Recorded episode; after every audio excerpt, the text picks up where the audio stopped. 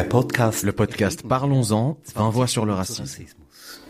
Wir reden über Rassismus in Nous parlerons du racisme sous toutes ses formes, de ses effets sur chacun et chacune d'entre nous et de la lutte contre le racisme.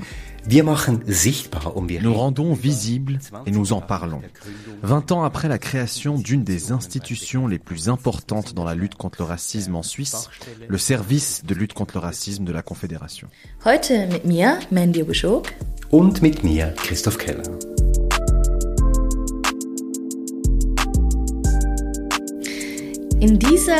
Cet épisode traite de la discrimination multiple et de la question de savoir comment les services de conseil peuvent-ils ou doivent-ils faire face à la discrimination multiple et surtout quelles sont les possibilités existantes.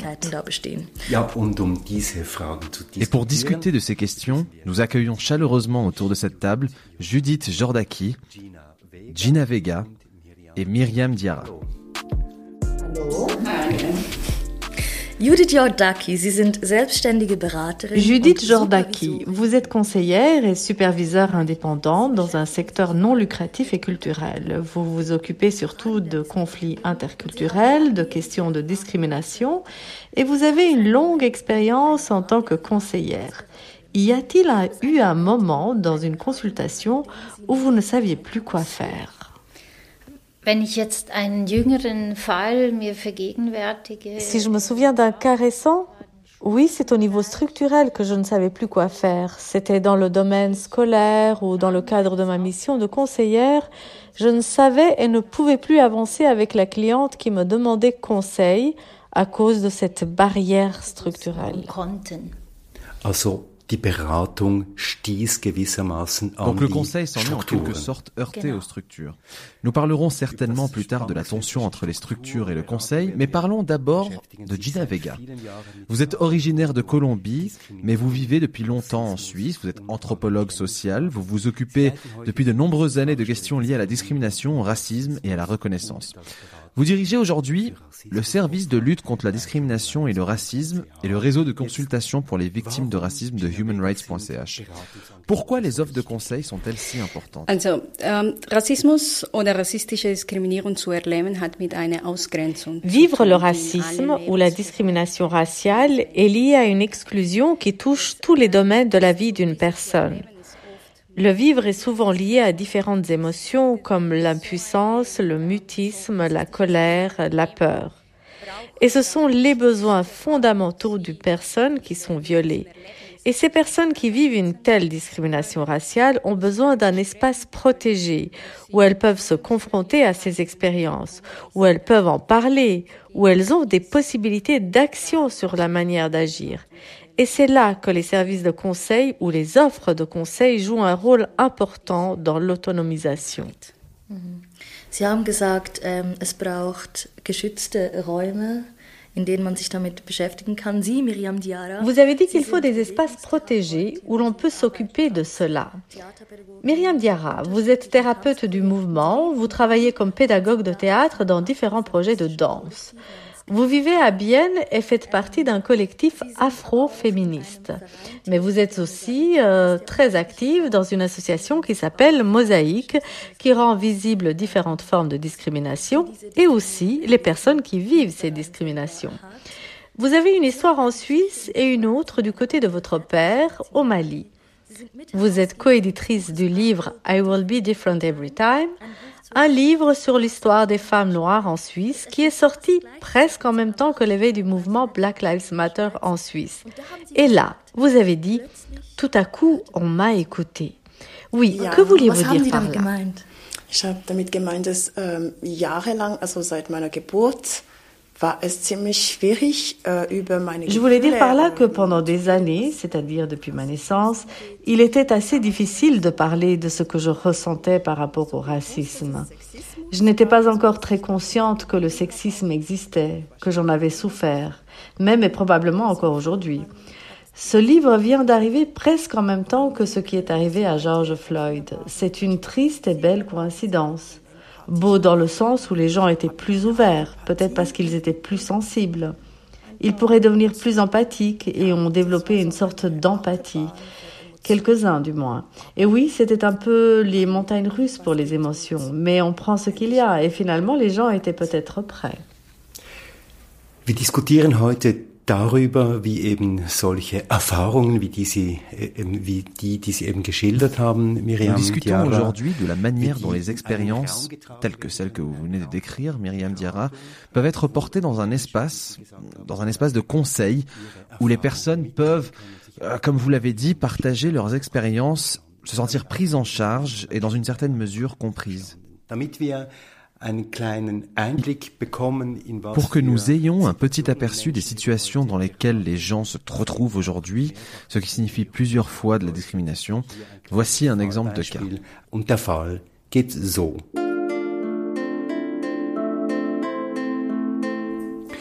Frau E wird im öffentlichen Raum und im öffentlichen Verkehr wiederholt wegen ihres Kopftuches von einem Mann. Madame E est insultée à plusieurs reprises par un homme dans l'espace public et dans les transports en commun en raison de son foulard. L'homme crie à haute voix qu'elle devrait retourner dans son pays. Les islamistes n'ont rien à faire dans la Suisse chrétienne. Madame E veut alors porter plainte auprès de la police. Alors comme il n'y a pas d'acte punissable comme la contrainte, les lésions corporelles ou les menaces que et que l'auteur est aussi inconnu, la police déconseille de porter plainte. Madame E n'est pas informée sur l'infraction de la discrimination raciale. Mais le soir même, elle écrit un mail au policier responsable pour lui demander si c'est une plainte pour discrimination raciale serait possible selon l'article 261 du Code pénal. Elle ne reçoit pas de réponse. Madame E est indignée et s'adresse au centre de conseil.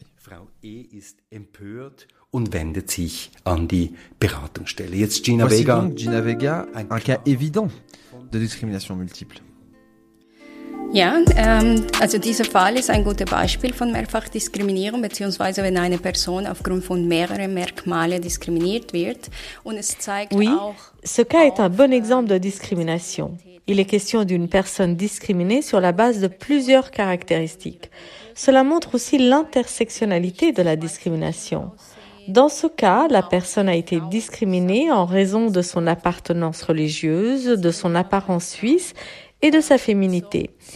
Les cas concernant le foulard ne concernent que les femmes. Nous voyons ici différentes formes d'exclusion qui agissent ensemble et qui produisent cela.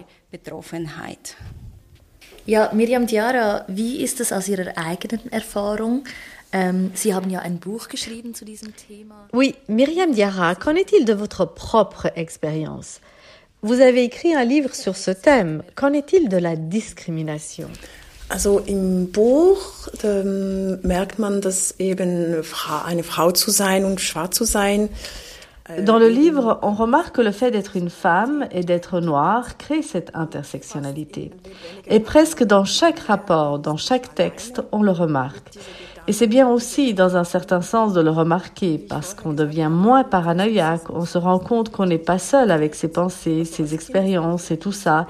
Et comme je l'ai dit avant, quand on est enfant, on n'en est peut-être pas si conscient, mais plus tard, on se rend compte de plus en plus que le sexisme existe si on est aussi conscient.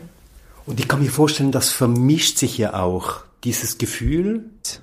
Et j'imagine que c'est un mélange entre le sentiment d'être une femme et celui d'avoir été discriminée en raison de la couleur de peau.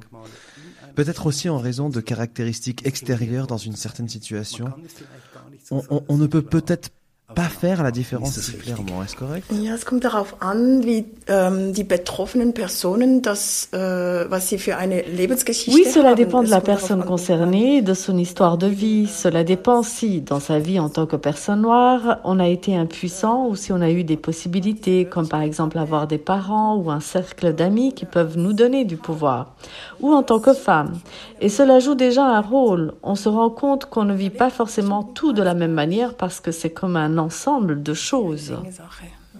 Wie ist das in der Beratung selber vielleicht? Comment cela se passe-t-il dans la consultation elle-même? Est-ce qu'on peut séparer tout ça comme ça? Est-ce possible?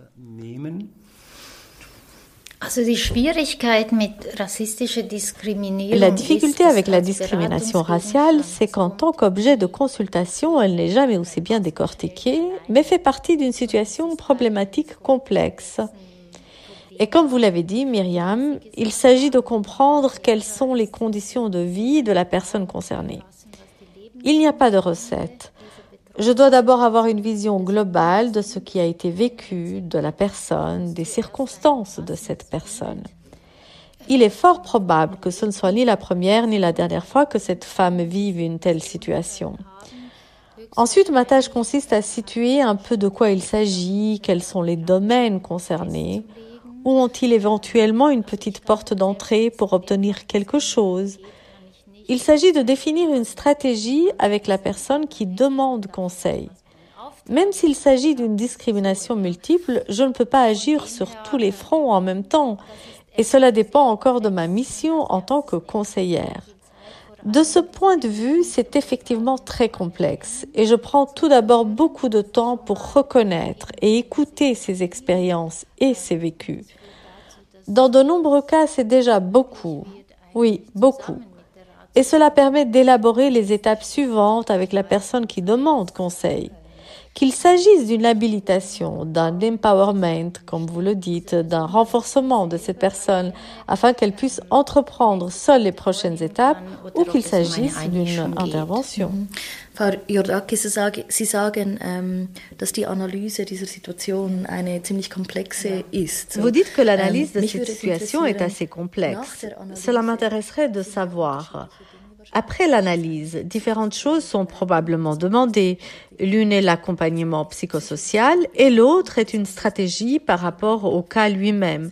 Comment procédez-vous? Also es ist für mich wirklich, wie gesagt, wichtig, was die Person will. Ich muss das ganz klar deklarieren, was die, Gren was die Möglichkeiten Comme je l'ai dit, il est important pour moi de savoir ce que la personne veut. Je dois déclarer très clairement quelles sont les limites, quelles sont les possibilités et les limites de mon mandat afin que cela soit vraiment très clair. Et nous voyons en fait ce qui est le plus urgent dans cette situation problématique particulière, où nous pouvons intervenir, où nous pouvons peut-être apporter une petite désescalade dans cette grande complexité. Où pouvons-nous faire quelque chose pour libérer de l'énergie, par exemple, pour aborder d'autres domaines? Et si, comme je l'ai dit, c'est peut-être la personne elle-même qui le fait, si cela nécessite une intervention de ma part, nous le faisons toujours ensemble. Il y a toujours différentes phases. Il est important pour moi que nous en discutions toujours de manière transparente et que nous nous décidions ensemble. Je ne fais jamais rien à la place de la personne qui demande conseil. Nous décidons toujours ensemble. Jetzt gibt es ja verschiedene Merkmale in Anführungszeichen über die wir gesprochen haben. Maintenant, il y a différentes caractéristiques entre guillemets dont nous avons parlé. La question de savoir dans quelle mesure la stratification sociale joue aussi un rôle.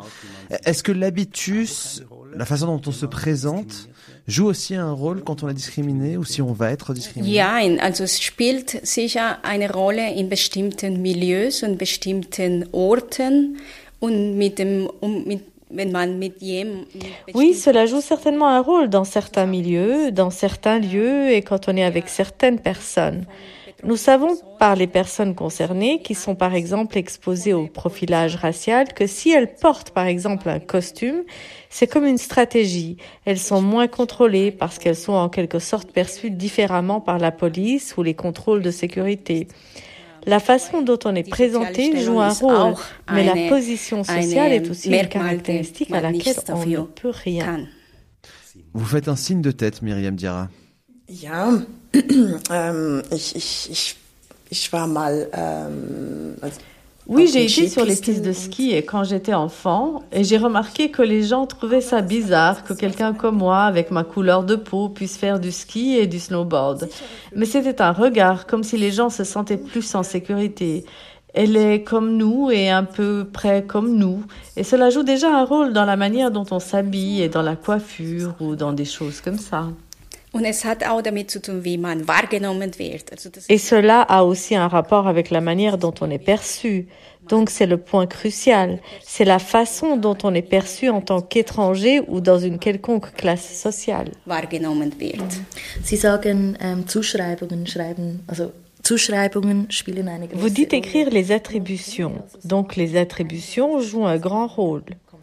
Nous pouvons donc dire qu'une discrimination raciale arrive rarement seule, mais qu'elle est toujours liée à une autre discrimination comme le sexe, le statut juridique, l'appartenance religieuse et l'apparence. Auf jeden Fall, also wie gesagt, das, das ist einiges häufiger, dass auch diese Dans tous les cas. Donc, comme je l'ai dit, c'est un peu plus fréquent que d'autres facteurs jouent aussi un rôle. Vous avez parlé d'un statut juridique, du niveau de formation ou depuis combien de temps on est là. Quel est le niveau d'allemand pour oser parler pour soi-même Peur du contact avec les autorités? Très souvent, cela a quelque part aussi un rapport avec ces thèmes. C'est bien ça. Ce qui m'étonne, c'est qu'est-ce que ça fait aux personnes concernées? Dans quel état les personnes concernées arrivent-elles chez vous et, et- et co- ou comment Quel est leur état d'esprit Est-ce de la colère Est-ce de la déception Est-ce de l'insécurité Qu'arrive-t-il aux personnes exposées à ces agressions ausgesetzt sind. Also es sind vor allem Ohnmacht, Ohnmacht. Ohnmacht und das ist C'est surtout l'impuissance. Et c'est vraiment, si on le connaît vraiment, un état tout à fait terrible dont il est très difficile de sortir. Très très souvent, ce sentiment d'impuissance est lié au fait que personne ne me comprend. On pense que je suis fou. Oui, c'est alors moins de la colère, mais plus ce sentiment. Moi, je veux la justice. C'est ça. Moins les sanctions ou la vengeance qui sont au premier plan, mais c'est comme la restauration de ces idées, de l'intégrité qui est blessée par la discrimination raciale. C'est vraiment un tel niveau profond de l'intégrité humaine.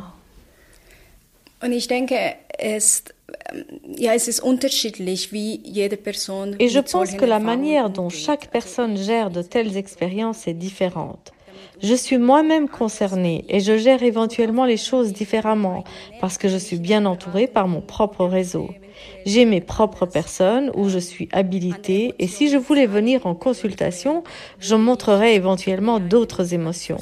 J'y parlerai éventuellement plus de la frustration de devoir toujours vivre quelque chose et j'en discuterai ensuite lors de la consultation. Et cela a donc aussi beaucoup à voir avec la manière dont les personnes concernées sont prises en charge dans leur propre cercle. Ja, mich würde denn interessieren, was gibt es denn für eine Möglichkeit überhaupt? Oui, je serais intéressée de savoir quelles sont les possibilités d'obtenir une satisfaction, quelles sont les possibilités d'établir une réparation ou ce désir de justice dans la consultation. Diese Frage noch an Sie, Judith Jurtaki. Also es ist in jedem Fall hängt es davon ab, was die Ratsuchende eigentlich möchte. Ja, es Dans tous les cas, cela dépend de ce que la personne qui demande conseil souhaite réellement. Est-ce une sanction? Est-ce que c'est une réparation, par exemple, sous forme d'argent ou autre? Mais c'est rarement le cas. Et comme je l'ai dit, c'est un processus. C'est ce que nous élaborons ensemble, ce qui est possible. Je ne promets jamais rien si j'estime que nous n'avons aucune chance. Très souvent, la voie juridique est presque impossible pour obtenir quelque chose. Si par une intervention, je parviens à organiser une rencontre avec cet auteur présumé, et peut-être une prise de conscience authentique, ou même des excuses, c'est très très très précieux. Il est rare, du moins d'après mon expérience, que nous ayons obtenu quelque chose de spectaculaire par la voie juridique. De ce point de vue, ces petits pas sont importants et le fait que ces personnes viennent dans ma salle de consultation est déjà important. En effet, très souvent, et c'est typiquement le cas de ces personnes, elles sont peut-être déjà passées par ce service, cette organisation. Et si elles sont victimes de discriminations multiples, elles ont peut-être d'abord été confrontées à l'égalité jusqu'à ce qu'elles arrivent chez moi et que nous puissions élaborer quelque chose qui puisse les aider. Jetzt Miriam Diarra, damit wir diesen Punkt nicht vergessen, Gina Vega hat gesagt, das Maintenant, Umfeld Diarra, pour que nous n'oublions pas ce point, Gina Vega a dit l'environnement est important et le réseau est important. Quelle est donc votre expérience avec ces réseaux dans lesquels vous travaillez? Ils travaillent aussi un peu, soutiennent avec l'empowerment et offrent ce que Judith Jordaski vient de dire, un peu de reconnaissance. Quelle est l'importance de ces réseaux?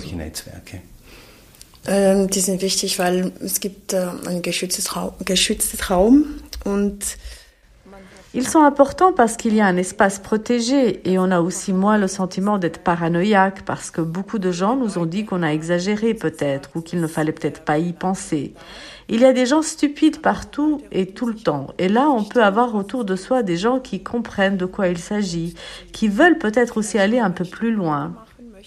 Et c'est aussi plus facile quand il y a des gens qui savent vraiment de quoi il s'agit. Je ne veux pas forcément dire expert parce que c'est toujours relatif. Chaque personne vit les choses différemment. C'est pourquoi, par exemple, nous avons écrit un livre. Il ne s'agit pas de toutes les femmes noires, mais de certaines histoires. Et celles qui s'y reconnaissent, c'est bien pour elles. Et si ce n'est pas le cas, c'est aussi une possibilité.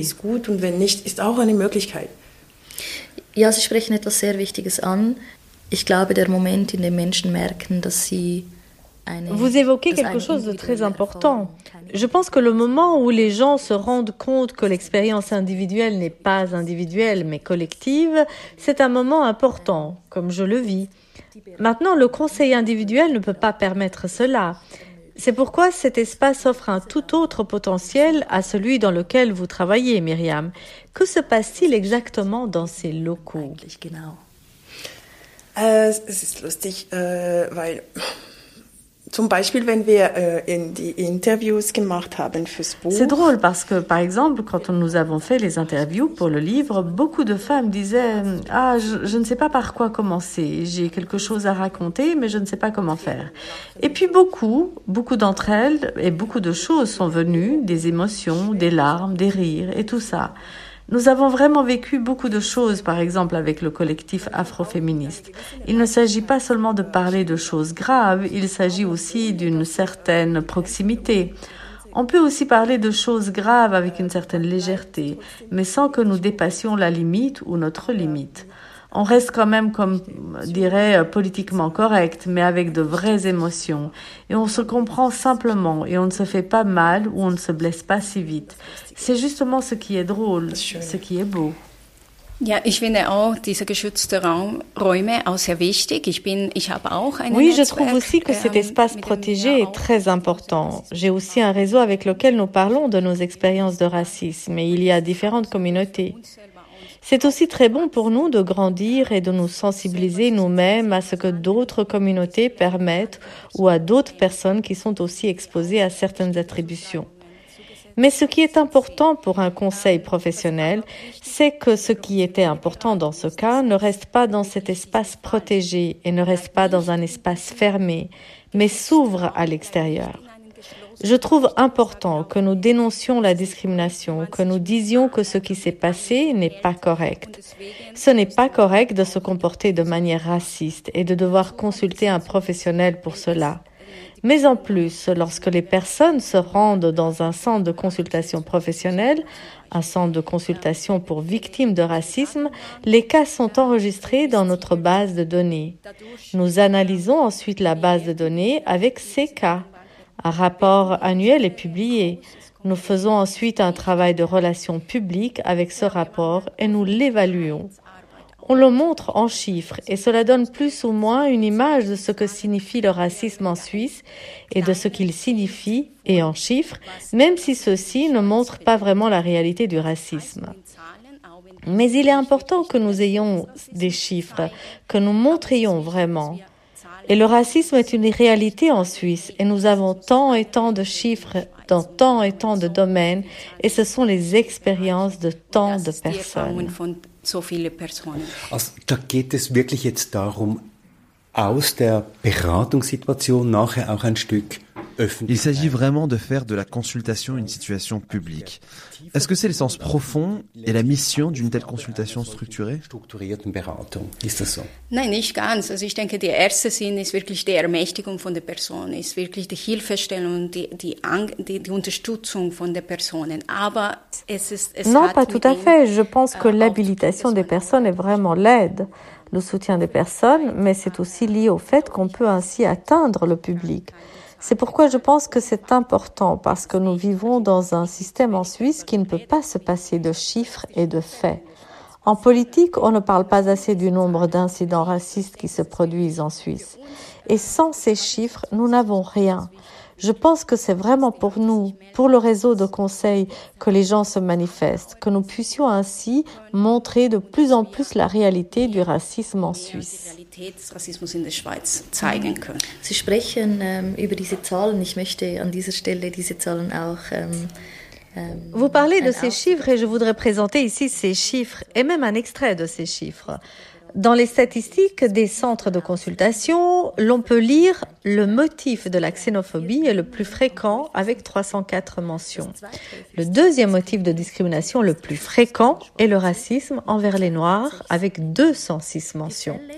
Les cas se trouvent le plus souvent dans les domaines de vie suivants, au travail, 43 dans la formation, à l'école et à la crèche 29, dans l'espace public 28, dans la police 21, dans les offres publiques du privé 21 et dans le voisinage et quartier 20 cas.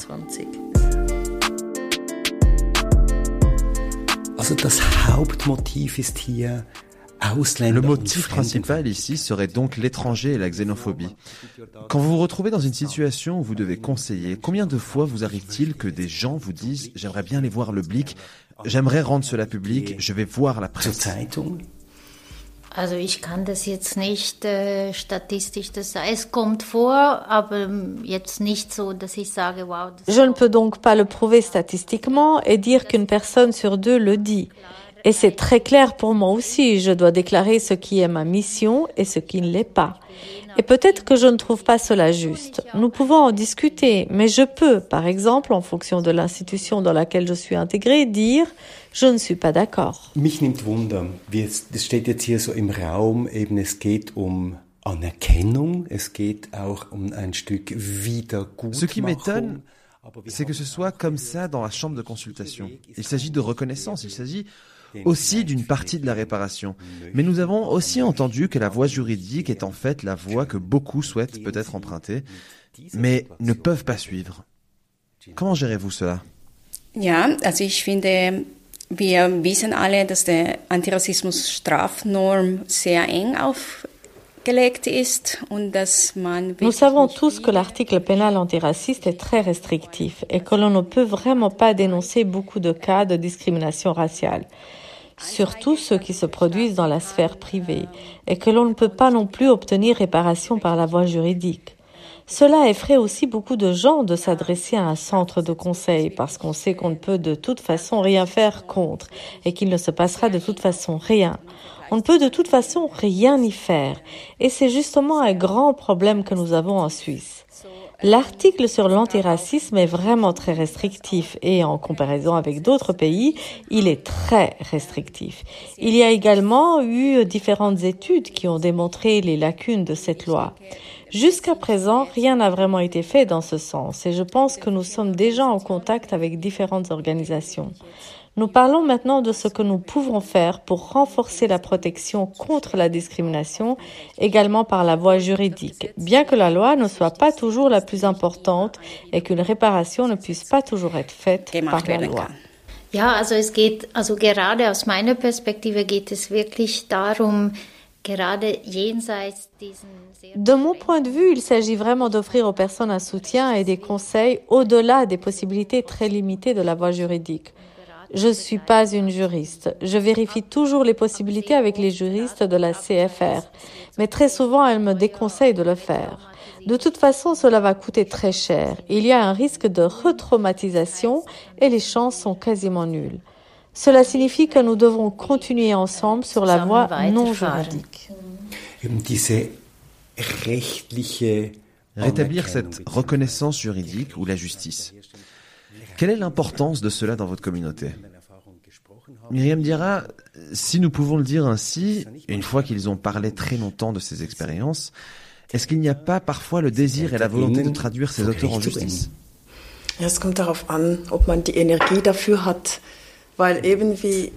ça dépend si on a l'énergie pour ça, parce que justement, comme vous l'avez dit, on peut très bien perdre beaucoup en énergie et en argent et tout ça. Il y a beaucoup de gens qui laissent les choses en l'état et qui essayent d'aller de l'avant et de penser à quelque chose de différent parce que c'est ce qu'on veut, une frustration ou un combat. La frustration est de toute façon là, la lutte aussi, mais on peut choisir entre OK, je tiens bon ou je tiens bon autrement et je me déshabille.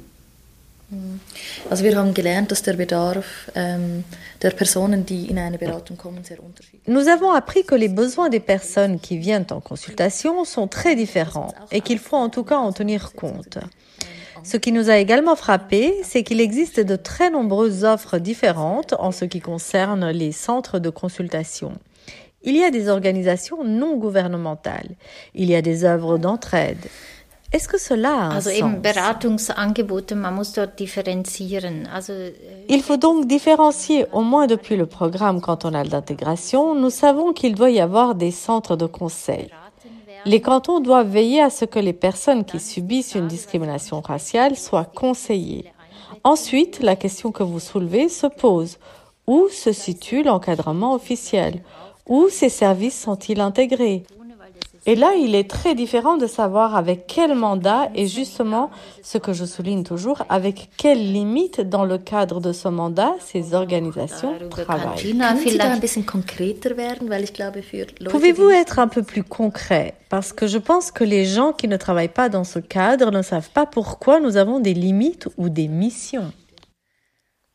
Ähm, also eben, äh, ich habe zum Beispiel eine juristische Grenze. Also ich kann jetzt nicht Alors justement, j'ai par exemple une limite juridique. Je ne peux pas dire maintenant que nous suivons la voie juridique. Je ne suis pas non plus dans une démarche thérapeutique, par exemple. Je n'ai pas non plus pour mission de soutenir les gens par la voie médiatique s'ils le souhaitent. Je ne peux pas non plus procurer un logement ni trouver des emplois. Et si vous allez dans une organisation d'aide, vous direz peut-être que nous ne pouvons pas faire cela. Nous ne conseillons pas en matière de discrimination raciale, mais nous aidons d'une manière ou d'une autre dans la procédure de candidature, n'est-ce pas? Pour aider explicitement les personnes dans de telles expériences, les cantons et les villes doivent aujourd'hui mettre à disposition des services de conseil. Et c'est justement là que l'on peut parler de ce défi, de la difficulté, de la qualité de cette offre de conseil. Mais si ces offres de conseil ne sont pas garanties, elles peuvent être externalisées. Par exemple, dans une œuvre d'entraide ou dans d'autres services où le savoir-faire n'est pas disponible, où il y a peut-être encore une limite importante. Il y a par exemple des conflits d'intérêts lorsqu'un service est intégré dans une administration et que la plupart des cas racistes proviennent par exemple des services sociaux ou autres. Alors ce conseiller se trouve dans un conflit d'intérêts parce que c'est quasiment la même administration municipale qui est attaquée. Donc c'est assez complexe de savoir comment s'en saisir aussi.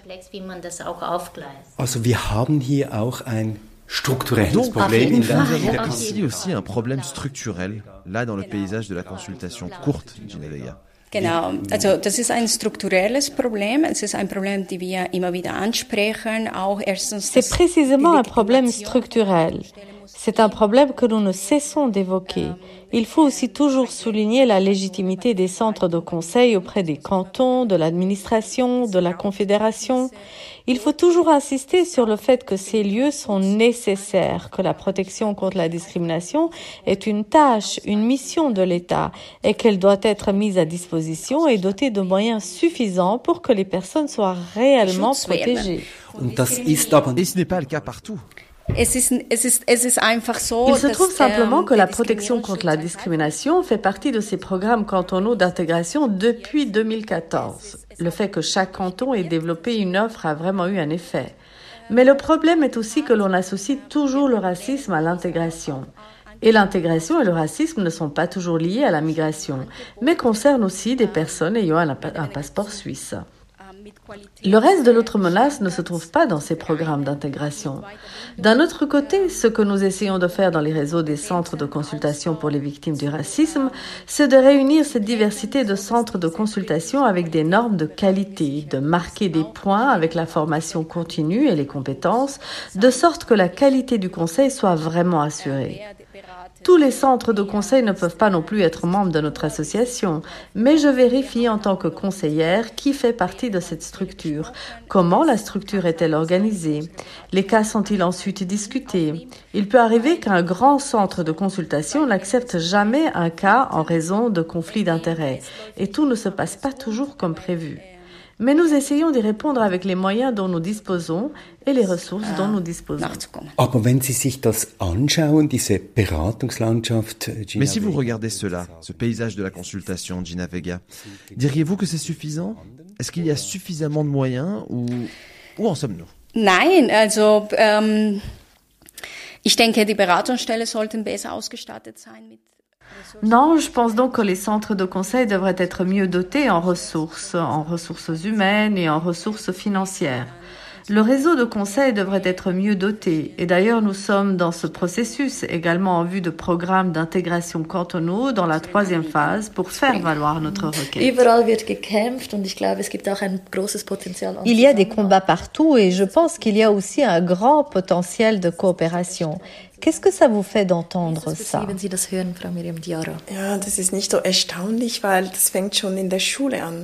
Wir haben ähm, kein ähm, Schulmaterial. Oui, ce n'est pas si étonnant car cela commence déjà à l'école.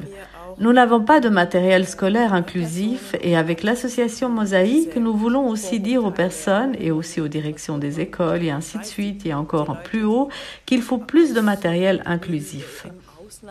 Et la chose est comme ça. Je suppose que cela prend encore du temps de génération en génération et nous sommes tous marqués par ces préjugés, même si on veut faire quelque chose de bien. On sait que les gens de bonne volonté qui veulent aider à l'étranger sont aussi marqués par toutes ces choses. Et nous vivons dans un pays qui est très privilégié d'une certaine manière. Et alors les gens qui aident ont le sentiment que les personnes concernées doivent être satisfaites de ce que l'on a. Et c'est justement la réaction. Les personnes concernées essayent d'être satisfaites de ce qui est proposé même si ce n'est peut-être pas suffisant parce que les possibilités ne sont pas énormes et que le soutien manque. Darf ich Sie fragen, wüssten Sie jetzt oder wissen Sie, wohin Sie gehen müssen in Biel? Et est-ce que je peux vous poser la question? Savez-vous actuellement, ou autrement dit, savez-vous où se trouve l'adresse du centre de conseil contre le racisme à Bienne Sauriez-vous vous y rendre? Also jahrelang habe ich ähm, geschrien, geschlagen und so, um mich zu, zu wehren. Donc pendant des années, j'ai été bruyante, j'ai frappé pour me défendre. L'autre jour, j'ai appelé la police pour une affaire et la personne m'a dit oui, vous ne connaîtrez pas le nom de cette personne et donc ça va être difficile. Mais vous pouvez déjà porter plainte et c'est déjà un petit pas. Mais ensuite, je ne suis pas allée porter plainte parce que je ne savais pas si j'allais parler à cette personne. Et ils ne sont pas non plus allés au centre de consultation. Pourquoi? Peut-être parce que je suis née ici et que j'ai le sentiment, pas que je n'en ai pas besoin, mais toujours cette peur qu'on ne me prenne pas au sérieux. Et tout cela est assez récent. Et peut-être que depuis cinq ans, je suis vraiment consciente qu'il y a des choses comme ce genre de racisme. Ja, ich möchte ähm, von einem Projekt erzählen, das wir J'aimerais vous parler d'un projet que nous avons dans le canton de Bâle-Ville où il s'agit vraiment d'informer les communautés. Nous avons donc des personnes clés dans chaque communauté, c'est le réseau antiracisme de Bâle-Ville, et ces personnes clés sont les personnes de confiance pour cette communauté. Et dans cette communauté, on informe sur le racisme. Pour la première fois, on parle de ce qu'est le racisme. On prend vraiment conscience de tout ce qui se passe au sein de la communauté. Et on sensibilise les gens pour qu'ils soient motivés, qu'ils viennent tous consulter des professionnels.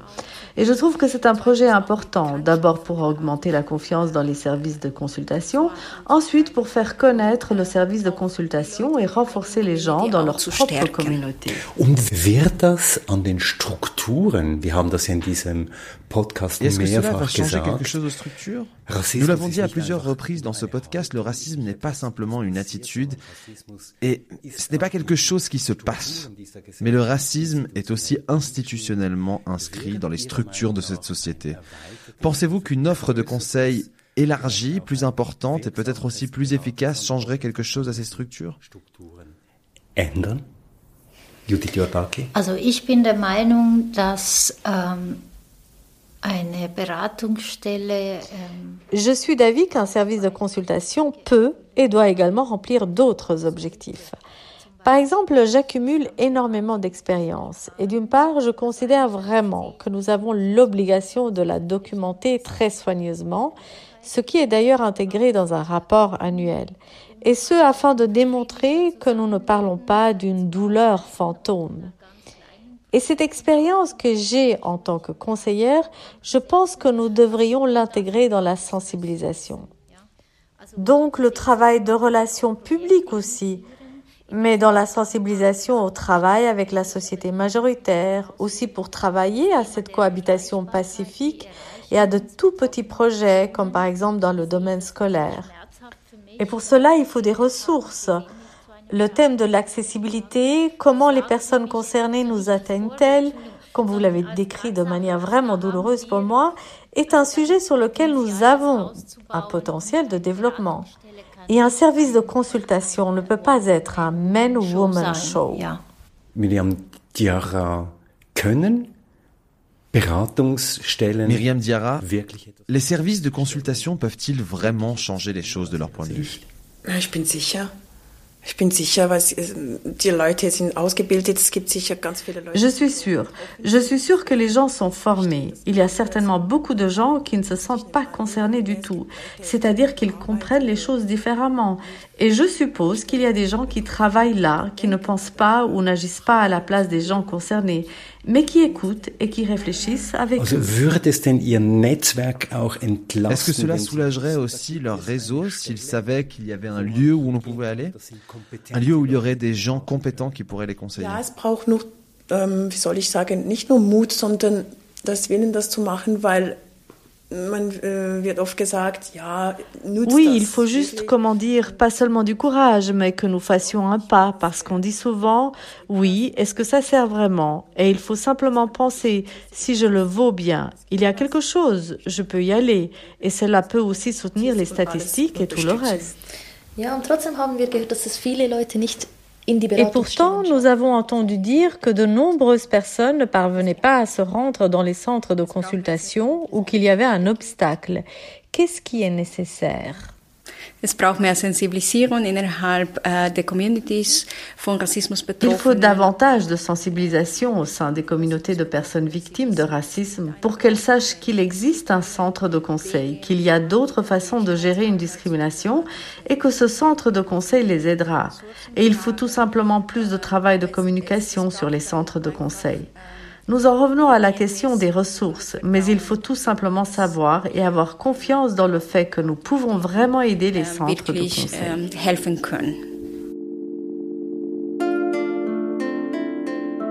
Vielen Dank. Danke Ihnen. Danke. Vielen Dank. Danke Ihnen.